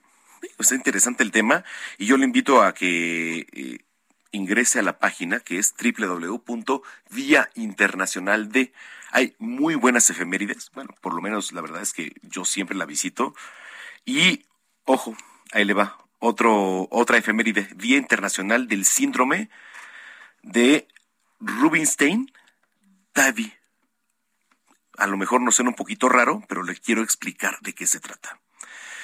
El síndrome es una de las patologías pues poco frecuentes que afecta a uno de cada 150 mil nacimientos. Y por ello, cada 3 de julio se celebra el Día Internacional de este síndrome de Rubinstein-Tavi para sensibilizar y hacer conciencia a la población mundial acerca de sus causas, diagnóstico y tratamiento. Pero bueno, pues ahí está, para que, pues un dato, ¿no? Simplemente. En la línea telefónica, Roberto San Germán, ahí está, el maestro. ¿Cómo está, Robert? ¿Y está Víctor en la liga? Ah, ok, perfecto. Eh, bueno, eh, exactamente. Un poquito más adelante vamos a ir con este, con nuestro compañero eh, en deportes Roberto San Germán y está en la línea telefónica Víctor Hugo Arteaga, que además pues fue premio nacional de, periodismo y nos viene a tratar un tema importantísimo. Víctor, qué gusto saludarte. Mi querido Manuel, ¿cómo estás? No, se escucha, no se escucha. Ahí vamos a hacer contacto otra vez con Víctor Hugo Pero bueno, eh, uno de los proyectos cumbre del presidente Andrés Manuel López Obrador fue el tema de dos bocas, ¿no? el tema de la refinería. Y sobre eso, y sobre eso también vamos a platicar. Víctor Hugo Arteaga tiene un lado B. Y, y me da mucho gusto saludar. ¿Cómo estás, Vic? Bien, Manuel, qué gusto escucharte a ti, a toda tu audiencia. ¿Cómo estás? Feliz domingo. Igual para ti, este, oye, a ver, platícame un poquito porque hay un tema interesante eh, de, desde tu perspectiva, desde tu análisis y bueno, pues todo lo que has investigado. Sí, fíjate que ha sido una semana muy interesante, muy intensa a propósito de la inauguración de la refinería Olmeca, Dos Bocas, como la conocemos. Eh, en paralelo, nosotros hemos presentado una investigación que la primera parte la estamos cerrando hoy contigo, eh, que, pues se trata de, cómo uno de los resultados desde la llegada de Rocío Nale como titular de la Secretaría de Energía, mi querido Manuel, pues fue la generación de una red de negocios que benefició, pues fíjate, con más de 6 mil millones de pesos en contratos a su primer círculo empresarial Estamos teniendo ahí problemas con la comunicación con Víctor Hugo Pero a ver, eh, es importantísimo. ¿Ya está, Víctor? ¿Nos escuchas? Sí, te escucho perfectamente, ah, Manuel. Adelante, Vic.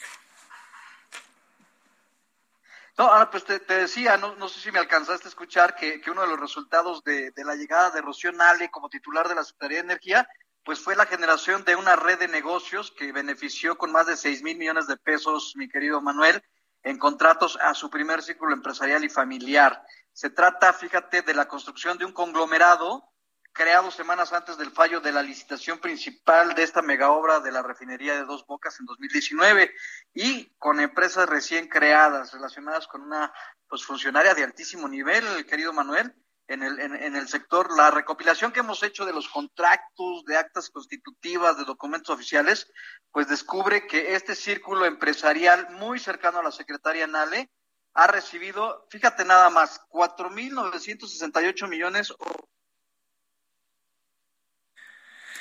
A ver, eh, estamos teniendo problemas con la comunicación y no sé si es la comunicación o algo está fallando o qué está pasando con Víctor Hugo Arteaga porque bueno, nos está platicando algo que es importantísimo y que tiene que ver pues con el tema de, del sector energético.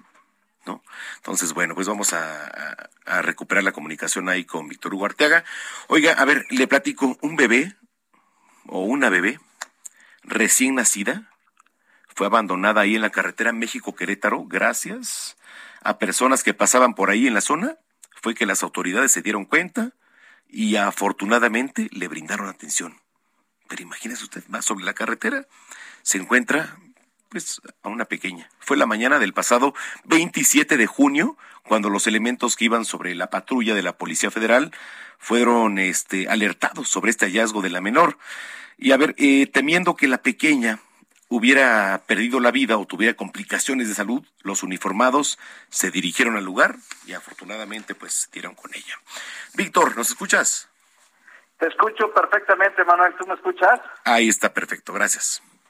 Pues te platicaba acerca de este grupo empresarial y familiar muy cercano a la secretaria Nale, pues, la encargada del sector energético, que se encuentra, como bien se observada, por el excesivo aumento en el presupuesto pues de la construcción de dos bocas y también de la Secretaría de Energía. Fíjate que eh, a raíz de nuestra investigación, pues nos hemos dado cuenta que un grupo empresarial muy, muy cercano a la Secretaría, eh, pues eh, recibió información privilegiada y consta en actas, consta en documentos de esta empresa, de acuerdo a lo que nosotros pudimos investigar, construcciones y reparaciones del sur SSB, Juan Carlos Funk Cortés, un socio de su compadre, eh, pues eh, recibió información privilegiada el 18 de diciembre, solo dos semanas después de que la secretaria tomó posesión del cargo.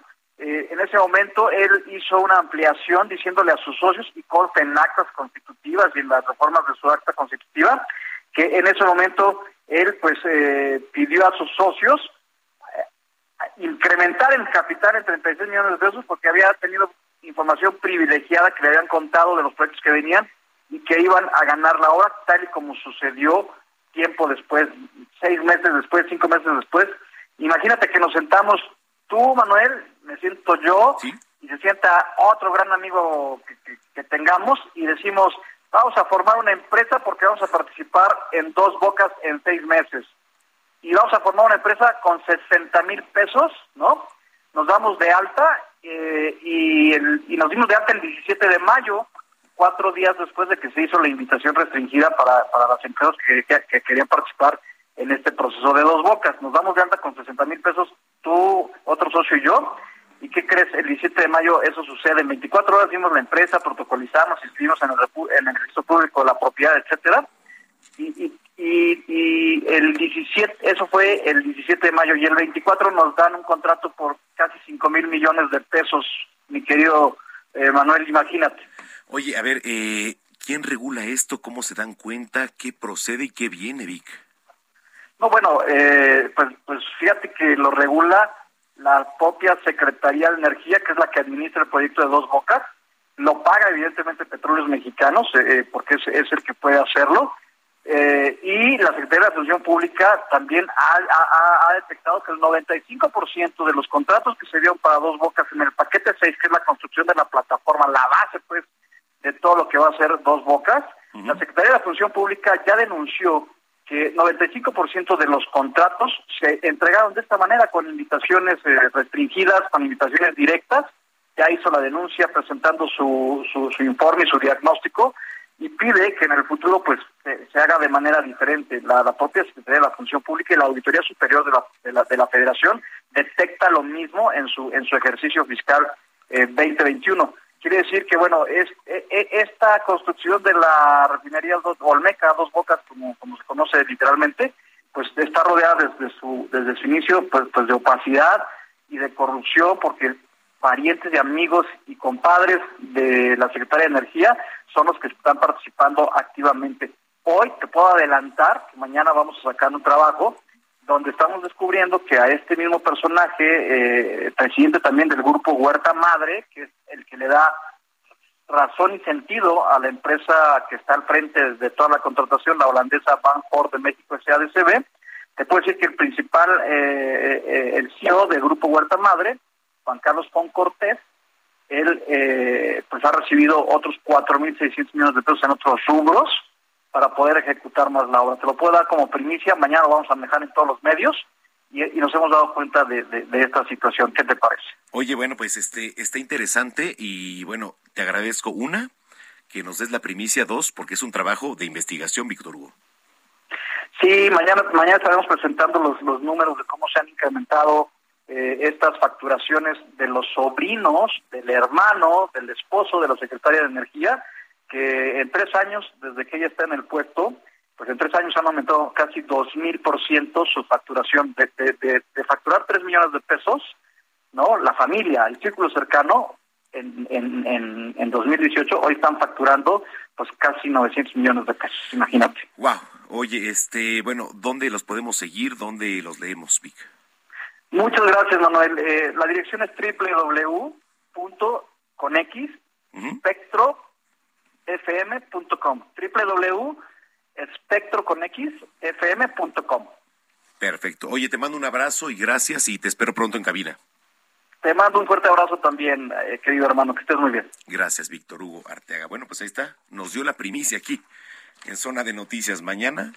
A ver cómo esto va a reventar que tiene que ver con el sector energético. Bueno, oiga, por cierto, gracias a los que nos escribieron, ya tenemos ganadores para las luchas. Carlos Enrique Lozano, muchas gracias. Francisco Valderas, Juan Antonio Martínez, Mario Alfonso Fragoso, Olga Sánchez, gracias. La mejor lucha libre es del Consejo Mundial de Lucha Libre. Gracias, gracias por escribirnos y nos vamos a una pausa, pero no sin antes. Seguimos con la selección musical. ¿Cuál es la dos o la tres, mi querida? La, tres, perfecto. El cantante puertorriqueño Prince Royce regresa junto a Nicky Jam para presentar su nuevo sencillo, Si te preguntan, el cual, por cierto, fue lanzado como un sencillo y que está colocando en el top de las listas de recuperación. Vámonos. Pa' que hables mal de mí. Si no es bueno, no digas nada. Quedarte callada, está bien,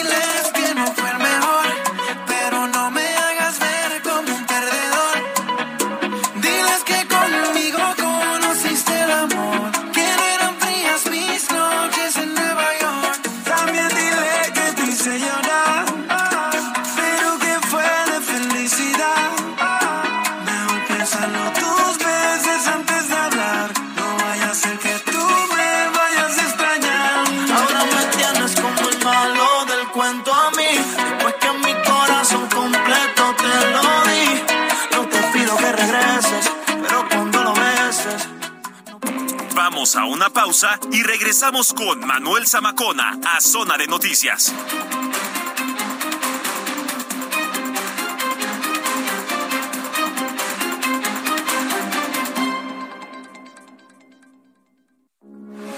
Heraldo Radio 98.5 FM, una estación de Heraldo Media Group.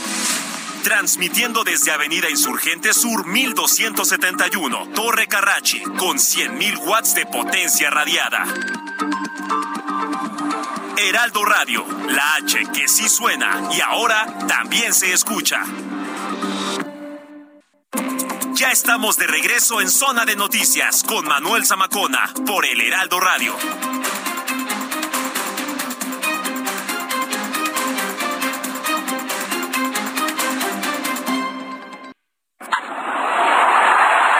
Deportes en Zona de Noticias.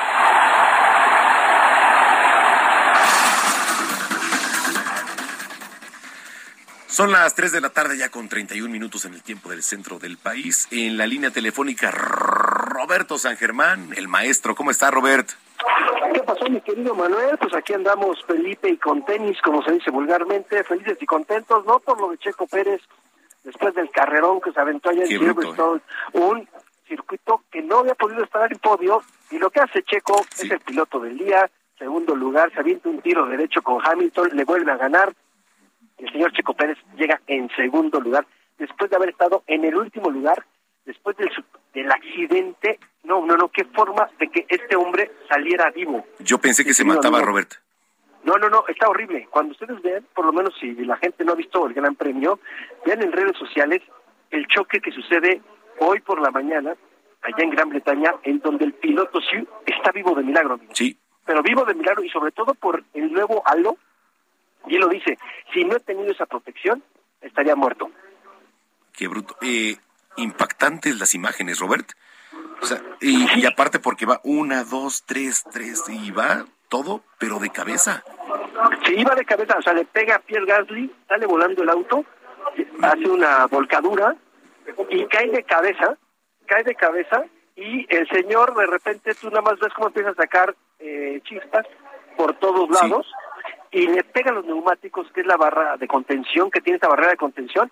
Si no está eso, amigo, llega a volar hasta donde están los aficionados. Estaríamos hablando de otro percance más grave, como en alguna ocasión nos tocó ver al señor Adrián Fernández. ¿Te acuerdas que también a una persona de pista salió volando un neumático, le pegó la cabeza y lo mató?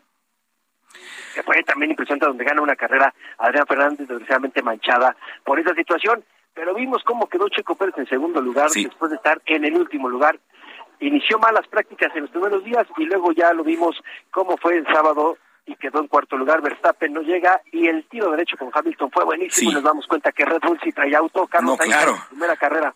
Trae carro y trae piloto, ¿eh? Exactamente, y la Fórmula 1 pues lo vimos, ¿no? Carlos Sainz de Ferrari, primer lugar, segundo Checo, tercero Hamilton, y es Ferrari, eh, Red Bull y Mercedes, amigo. Qué carrerón, no sé cómo lo viste tú desde la perspectiva de tu experiencia, Robert, pero ha sido de las mejores carreras de, Yo creo que la mejor de Checo. Claro, por supuesto. Mejor en la historia de Checo, ¿eh? Sí, ¿eh? Por cómo se da, por un circuito que siempre le costó mucho trabajo, porque estuvo parada la competencia una hora, por todo todo lo que lo que envuelve, ¿no? Y lo que vimos y lo que hizo Checo, ¿no? Y la imagen del día tiene que ser eh, los papás tanto de Checo como de Hamilton abrazados, ¿no? Sí, totalmente coincido y este qué carrerón y, ojalá y, y perdure todo esto porque este eh, pues son las grandes ligas, ¿no? O sea, así decimos, finalmente, este, pues esto hay que disfrutarlo. Sí, mi querido amigo, la verdad es que, hay que disfrutarlo y además hay que darlo con bombo y platillo porque muchas veces nada más hablamos de fútbol, fútbol, fútbol, fútbol. Hay otros deportes que están poniendo el nombre de México muy en alto, ¿no? O sea, no nada más de Checo Pérez, también tenemos otra niña, Fernanda Conteras, que ya estuvo en Roland Garros en la primera ronda, también estuvo en Wimbledon, desgraciadamente eh, han eliminado, pero ya está, o sea, ya se está clasificando a estos torneos de Gran Slam en el tenis femenil, ¿no? Está Fernanda Contreras de San Luis Potosí. Entonces, creo que también tenemos que eh, voltear a otros deportes, ¿no? También claro. el ¿no? El mexicano, México-americano, que es más americano, pero bueno, que jugaba en el equipo de los eh, Golden State Warriors y que ahora cambia a los Lakers, que fue campeón, el primer México-americano campeón en la NBA. O sea, creo que tenemos que voltear a otros deportes. Tú sabes perfectamente, el béisbol es el máximo exportador de deportistas, o era el máximo exportador de deportistas, sí, de todas nuestras disciplinas. Y bueno, ahora la Fórmula 1, pues con Checo Pérez haciendo súper, súper carrera. Pero pues tenemos que regresar a nuestra realidad, amigo, como diría doña Cristina Pacheco, aquí nos tocó vivir y tenemos que irnos a la Liga Muy X. Exacto, venga. Oye, pues curiosamente ya llevamos por lo menos son siete partidos los jugados, o no, son seis jugados hasta el momento, y ningún local ha ganado en el Apertura 2022 en la jornada 1, porque hay que recordar que Mazatlán le pegan 4 a 2 el equipo de Puebla allá en Mazatlán, las Chivas, pues Chivas empatan con Juárez a cero, el Necaxa pierde 3 a 1 contra Toluca, Tigres pierde 3 a 2 contra Cruz Azul. América ayer por la noche partido de bostezo 0 a 0 con el bicampeón Atlas. Y hoy al mediodía el equipo de los Pumas empata 1 con Tijuana. En un ratito a las 5 de la tarde Atlético de San Luis recibe a León. Y Santos a las 7 con 5 minutos recibe al Monterrey. Y el lunes Pachuca contra Querétaro, mi querido amigo. Y lo repito, no ha ganado un solo local hasta el momento. ¿Será que Atlético de San Luis, Santos o Pachuca puedas lograr esta proeza o veremos una jornada uno atípica en donde serían empates y triunfos de los visitantes. Oye, yo no sé qué opines, mi querido Robert, pero el fútbol mexicano le da muy poca pausa, ¿no? O sea, creo que es, es muy prematuro el, por ejemplo, acaba un torneo y ya luego luego está iniciando otro. Creo que debería haber más disfrute, ¿no? De, un poquito. es que es una payasada, mi querido amigo, el haberle copiado a los argentinos su torneito, clausura y apertura. Ya sabes que nos encanta copiar espejitos. Pues no, era mejor tener un torneo largo, ¿no? Quieres meterle la liguilla, pues quítale eso y que sea campeón el que hace más puntos. Creo que es lo más justo. Pero no, quieren meterte dos campeones por año, que porque según esto es muy bueno. Pregúntenle a la sub-20 si es tan bueno, amigo. Ah, sí. Papelón, papelón de México, fracaso tototote contra Guatemala. No metiste un solo penal, amigo. Un solo penal, te eliminaron. Ahí todavía sale Miquel Arriola hablando en Italia, porque firmaron un convenio con la Serie, hablando de que México es un semillero, es un gran productor de deportistas. Este, o nos reímos o nos damos cuenta que el señor Miquel Arriola no tiene ni idea de lo que es el fútbol mexicano. Mira, eh, me da mucho gusto platicar contigo, mi querido Robert, porque eh, siempre externas lo, lo que es realidad y creo que el fútbol mexicano y lo que estás diciendo está ahorita en una crisis, ¿eh? No, amigo, a ver, no hay ni pies ni cabeza. La selección mayor es una porquería y lo hemos visto. Pasamos porque estamos en CONCACAF. Y digo pasamos porque es México. Pero si tú eres del fútbol, es una porquería. La sub-20 fracasó totototote. Y perdón, Gerardo Torrado tuvo que haber puesto en la mesa su renuncia si la tuvieron que haber tomado. Luis Pérez se tuvo que haber ido también el entrenador de la selección sub-20. Y John de Luisa también tendría que haber estado, sí, dando una explicación a los dueños de los equipos y a toda la gente del fútbol mexicano. ¿Qué pasó? En ese, sí, porque además no nada más, no nada más vas a lo que es el Mundial 2023. Sí. No vas a París 2024, amigo. Te quedas sin Juegos Olímpicos también. O sea, es un fracaso totote rotundo. Y sale Luis Pérez y dice, yo soy el culpable. Perdóname. Pues sí, eres el culpable. Pero no nada más es dar, dije, vamos a disculparnos como siempre. Pues no, ¿qué van a hacer? ¿Cuál es el proyecto? Porque Gerardo Torrado dice que hay un proyecto. ¿Tú sabes cuál es el proyecto de selecciones? No. Nadie sabe, ni ellos. Pero piensan que con una playerita vas a llegar a jugar contra un equipo guatemalteco y les vas a ganar. Pues no, resulta que ya no, el fútbol ya no se gana con playeritas y el gigante de CONCACAF cada vez hace más chiquito. Entonces, pues es la porquería que tenemos, compadre, y es la verdad, porque pues a mí por lo menos no me pagan para estar de palero, ¿sí? De algunos, como Miquel Arriola, como John de Luisa, como los demás. Yo no me presto a eso, claro. porque no es así. Y hay que hablar las cosas como son. Sí, somos una porquería de fútbol, sí, y no somos de las mejores 10 ligas del mundo, como dicen, porque también ya dejemos también de vender espejitos, porque señor, esto parece más a Argentina 78, y agárrate, brother, porque tres partidos y su lechita y a dormir, ¿eh? Oye, me encanta platicar contigo, Robert. La verdad es que coincido en todos aspectos. Coincido en todos aspectos. Oye, tus redes sociales. Mira, tenemos Twitter e Instagram. Ahí me puedes encontrar como arroba R San Germán. Y ahí podemos hablar de lo que quieran. Y hablamos del fútbol, de lo que ustedes quieran, amigo. Oye, te mando un abrazo. Qué rico platicar contigo, ¿eh? Igualmente. Abrazo para todos y provecho, amigo. Cuídate Gracias. Mucho. Son las 3 de la tarde con 39 minutos. Salud con el doctor Manuel Lavariega.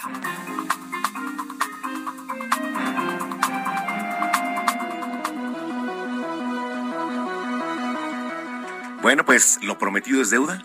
Como siempre aquí en cabina el doctor Manuel Lavariega, nuestro colaborador ya de cabecera. Tocayo, ¿cómo estás? Tocayo, muy buena tarde, un gusto saludarte y también a todos aquí en cabina y a todo el auditorio. No, al contrario. Oye, ¿qué nos traes? Hoy vamos a platicar de la trombosis venosa profunda. Es un tema que ha generado mucha expectativa. De hecho, nuestro amigo Alex Caffey nos hizo favor de retransmitir este posteo que tuvimos para poder pues escuchar y, e invitar a todos. Y justo es un tema muy, muy importante. Recordarás tú el caso de uno, de un actor de Netflix que perdió hace muy poco tiempo una pierna. Sí. Eh, ahorita te digo el nombre, justamente eh, pues esta, esta, esta situación o esta condición es muy importante porque puede llevar hasta esa condición de complicación, así que es muy, muy importante que conozcamos este tema y sobre todo que estemos enterados de los signos y de los síntomas. ¿Por dónde empezar a platicar? Yo creo que vale la pena que hablemos de una descripción general. La trombosis venosa profunda se produce justamente cuando se forma un coágulo de sangre, es decir, un trombo en una o más venas profundas del cuerpo y generalmente es esto en las piernas. La trombosis venosa profunda puede causar principalmente dolor, inflamación, pero también puede ocurrir incluso sin síntomas. O sea, si estamos ahí en la casa y de repente sentimos. ¿Sabes algo? Más bien sucede mucho en aquellos casos, por ejemplo, cuando tomamos un vuelo o en aquellos casos cuando manejamos mucho tiempo o cuando estamos mucho tiempo sentados. Esto es cuando puede llegar a favorecerse que se formen estas complicaciones y estos coágulos o trombos en las extremidades que, bueno, viajan por los vasos sanguíneos, por el interior de los vasos sanguíneos, pero llega un momento en el que el vaso ya no tiene el suficiente calibre para que este coágulo pase y entonces ahí es cuando se atora, cuando ya no pasa. Y ahí es cuando se presentan estos signos y síntomas que pueden ser tan peligrosos que pueden abolir completamente el paso de sangre hacia una parte de la extremidad y ahí generar pues una complicación importante. Juan Pablo Medina es el actor que perdió la pierna. Sí, justamente, y bueno, es una pena, pero, y, y, perdón que lo tomemos como ejemplo, pero esto nos sirve para sensibilizar y él también lo ha hecho como campaña para sensibilizar a todas las personas para que conozcan de este tema. ¿Prevención? Prevención sí, de hecho, importante yo creo que también asociarlo con factores de riesgo, la edad, principalmente las personas mayores de 60 años, aunque vemos con este caso que no es una condición absoluta, mayores de 60 años, permanecer sentado durante periodos prolongados, como por ejemplo hablábamos al volar, al conducir, mucho tiempo vehículos, realizar reposos prolongados, principalmente cuando los pacientes son hospitalizados. Por eso colocamos estas medias de compresión cuando operamos a los pacientes. Para disminuir el riesgo. El embarazo también es un condicionante por la compresión que causa el bebé al ir creciendo de los vasos venosos y generar riesgo de trombosis. También hay que decirlo, las píldoras anticonceptivas, los medicamentos anticonceptivos pueden generar esta condición de riesgo, el sobrepeso o la obesidad. El tabaquismo también es un factor muy importante. Algunas condiciones de tumores, cáncer, insuficiencia cardíaca, enfermedades inflamatorias principalmente de tipo intestinal, también los antecedentes personales o familiares de trombosis venosa, la genética y básicamente esos son los factores de riesgo y evidentemente el tema de prevención. Si en alguno de estos factores de riesgo mencionamos alguna condición que alguien identifique, pues hay que modificarlo, como por ejemplo el tabaquismo, dejar de fumar es importantísimo. El dejar de fumar, oye, y por ejemplo, ¿se recomiendan estudios si tienen síntomas? Sí, la insuficiencia venosa, es decir, vamos a pensar un vasito que es recto, como si fuera una carretera. La carretera de Mérida a Cancún, vamos a decirlo, que es completamente recta, pues la sangre fluye sin problema. Pero cuando nos, eh, nuestros vasos sanguíneos se hacen tortuosos, se hacen curvos, como la carretera de Orizaba, vamos a decirlo, pues ahí la sangre no fluye de manera correcta. Entonces, ahí el choque de la sangre con los vasos sanguíneos genera riesgo de trombos. Entonces, si tenemos estas pequeñas, como le dicen comúnmente, arañitas en nuestras extremidades, se ven estos nudos o cordones venosos, estas venas dilatadas, que son las varices, ahí, ahí hay riesgo de trombosis. Así que es muy importante, pues, visitar al médico, checar que no haya riesgo, que no se genere alguna condición. Principalmente los pacientes los tratamos con medicamentos que favorecen la circulación, la circulación sanguínea. En algunos casos los anticoagulamos, utilizamos algunos medicamentos que se llaman venotónicos para favorecer. ¿Venotónicos? Venotónicos, sí, mejoran el tono venoso de las venas y esto favorece la circulación. Y esto pues nos permite disminuir el factor de riesgo hablando del tema de la prescripción de medicamentos, pero evidentemente si tenemos sobrepeso, tenemos obesidad, fumamos, tomamos alcohol en exceso, nuestra dieta es abundante en grasas, pues habrá que visitar al médico para poder disminuir el riesgo y evitar estas complicaciones. No me veas fijamente. No te veo, no te veo fijamente, pero fíjate, pero es algo que es bien ¿eh? importante revisar. Si bien es más presente en los mayores de 60 años, con el caso de este actor, pues que no tiene 60 años y justamente tuvo esta condición. Tenemos que prevenir. Prevenir es la base de todo.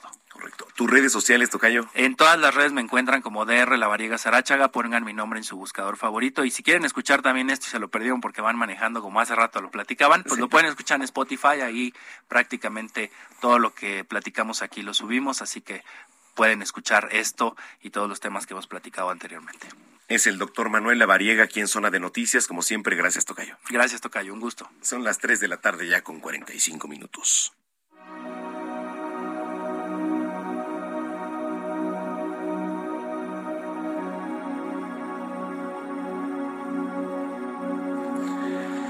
Bueno, pues está aquí Katy Castelo. ¿Cómo estás, Katy? Hola, un gusto estar aquí con todos ustedes. Un buen domingo a todos. Igual para ti, nuestra colaboradora además.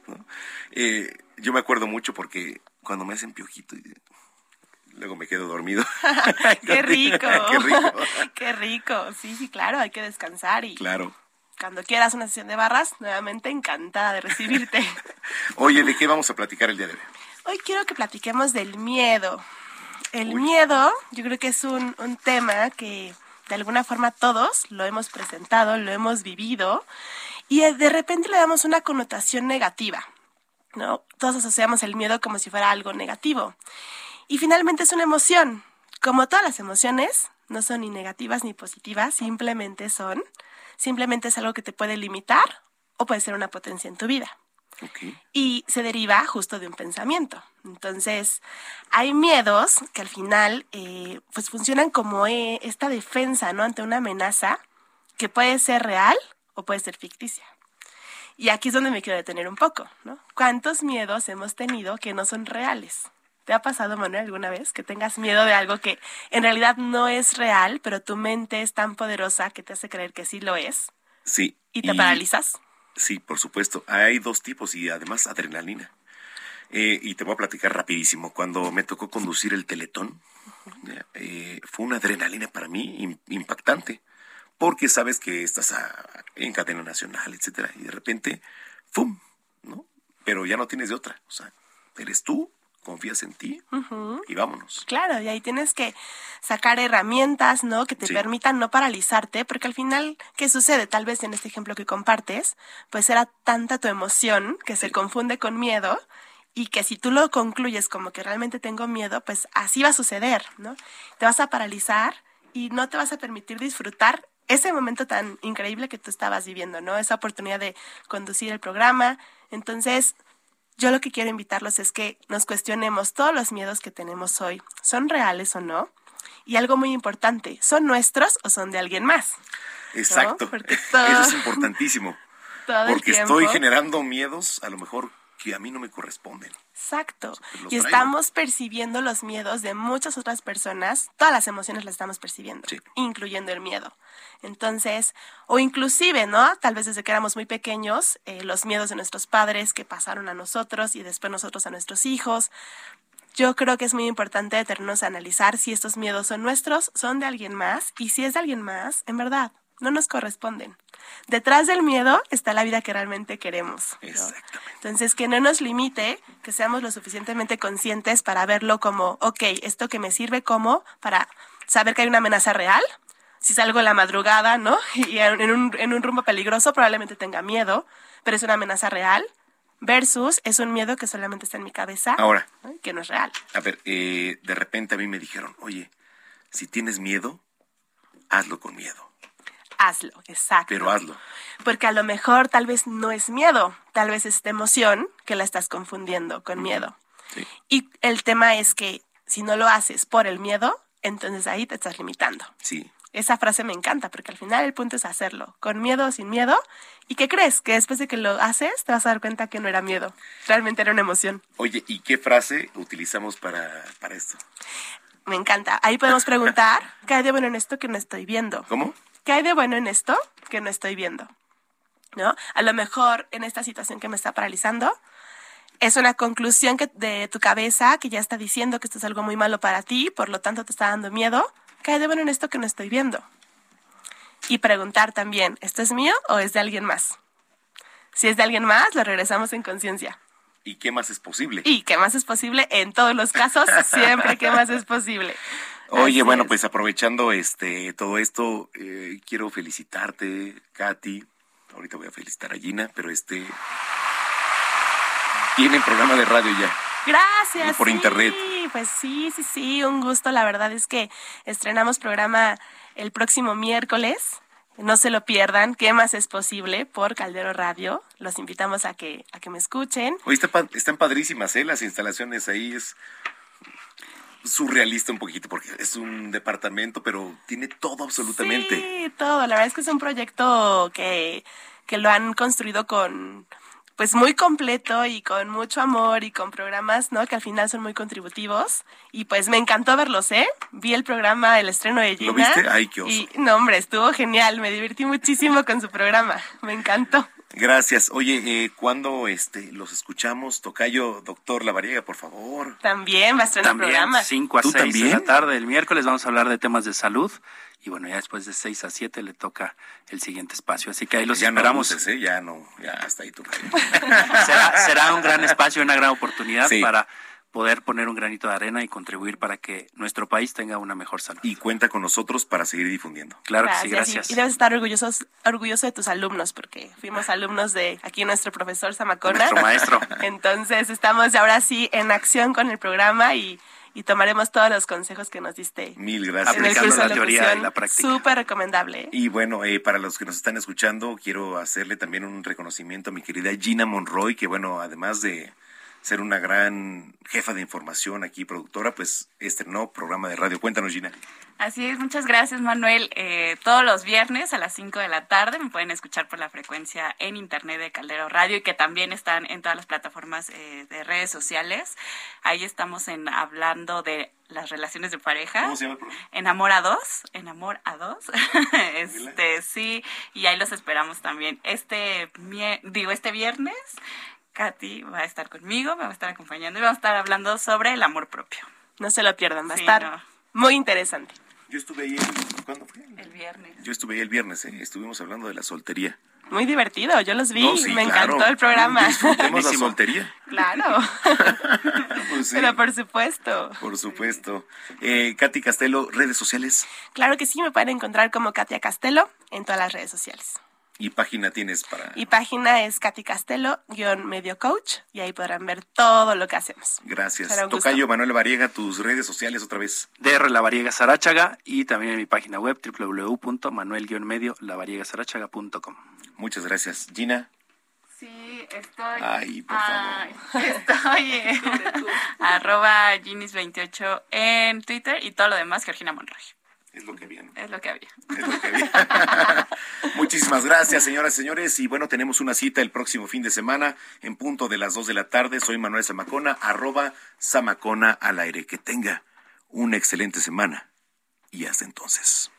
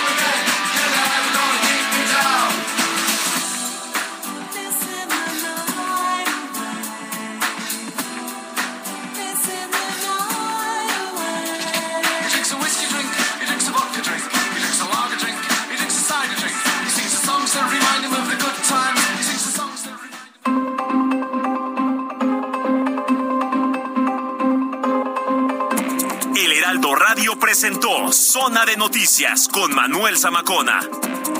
Los esperamos la próxima semana desde el epicentro de la información.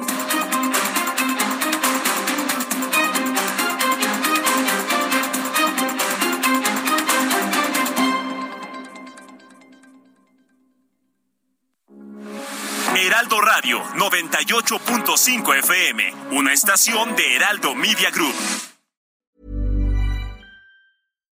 If you're looking for plump lips that last, you need to know about Juvederm lip fillers. With Juvederm Volbella XC and Juvederm Ultra XC, your lip look, whether it's subtle or bold, can last up to one full year with optimal treatment and no additional maintenance. Find a licensed specialist and see if it's right for you at juvederm.com today. That's J U V E D E R M.com. Add fullness to lips in adults over 21 with Juvederm Volbella XC or Juvederm Ultra XC. Do not use if you have severe allergies or a history of severe allergic reactions, or if you're allergic to lidocaine or the proteins used in Juvederm. Tell your doctor if you have a history of scarring or taking medicines that decrease the body's immune response or that can prolong bleeding. Common side effects include injection site redness, swelling, pain, tenderness, firmness, lumps, bumps, bruising, discoloration, or itching. As with all fillers, there's a rare risk of unintentional injection into a blood vessel, which can cause vision abnormalities, blindness, stroke, temporary scabs, or scarring. For full important safety information, visit juvederm.com.